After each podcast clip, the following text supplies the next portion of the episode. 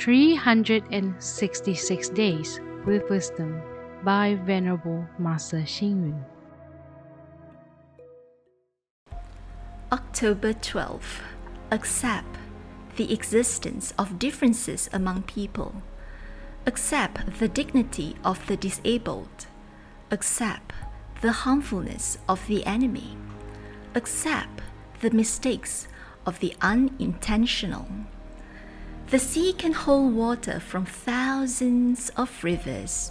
It is big because of its capacity.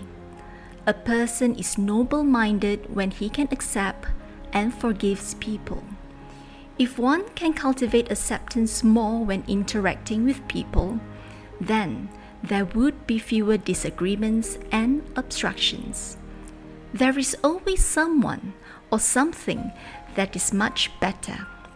Thus, to accept and to forgive others is also giving us a chance to expand.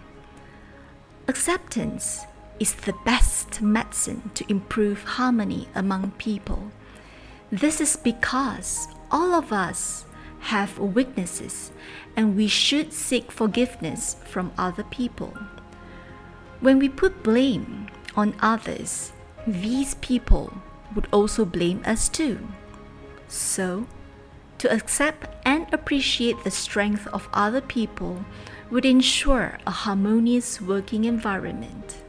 In fact, if a person cannot accept and forgive others, then he can experience suffering when things are not working according to his wishes. With acceptance and forgiveness, unpleasantness and suffering would be then reduced. We cannot live alone away from other people or things in this universe, as each of us is a part of one another.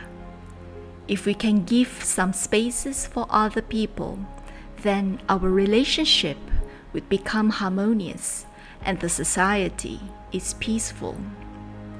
Read, reflect, and act.